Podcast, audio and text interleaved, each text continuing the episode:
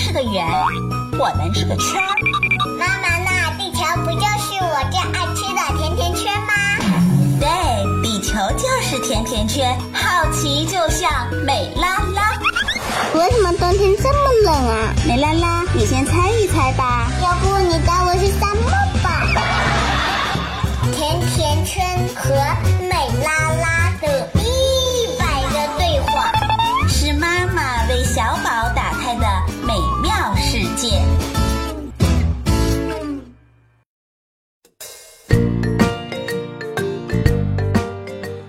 美拉拉，大中午了，快起床了。妈妈，我在冬眠，冷天在被窝里面才舒服嘞。那你去南极吧。南极在哪呀？南极是地球上的最南端，北尽头叫北极。观察一下地球仪吧，你就能看到南极和北极是地球上相距最远的两个地方。那里整整半年都会是黑夜，当然白昼也会一连就是六个月长。两极中的一极是白天，另一极就是黑夜。那有小朋友和我玩吗？没有人生活在南极，那里实在太冷了，是地球上最冷的地方，风也特别大，整个陆地被很深很深的冰雪覆盖着。南极是地球上最后一个被发现、唯一没有人居住的大陆。南极大陆也是地球上最高的大陆。当然，南极有企鹅。我最喜欢胖乎乎的企鹅了。我这南极有企鹅，南极也有北极熊。对，南极也有北极熊哦。不过，企鹅才是南极真正的主人。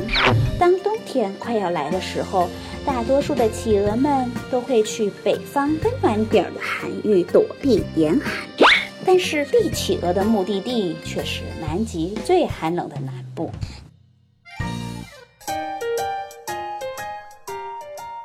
帝企鹅是企鹅的弟弟吗？南极有七种企鹅，帝企鹅是南极企鹅中个头最大的一种，是唯一终年生活在南极本土的企鹅。它的身高有一米二，和你差不多，体重能达到四十公斤，是你的两倍。因为有着帝王的面相，所以被叫做帝企鹅。帝王那就是企鹅的皇帝嘛。对，企鹅皇帝就叫帝企鹅。企鹅皇帝去最冷的地方干嘛？去找企鹅皇后繁殖后代呀，生企鹅宝宝。帝企鹅们站在冰封的海面上，在比十二级大风还要猛烈三倍的暴风雪中紧紧地相拥在一起，抵御寒冷。企鹅妈妈们就在这冰天雪地里产下了企鹅蛋，然后它们离开到几百公里以外的海域，为企鹅爸爸和即将出生的孩子们寻找食物。高大的帝企鹅把企鹅蛋放在自己的脚和肚皮之间，用厚厚的羽毛给企鹅蛋提供着最温暖的巢穴。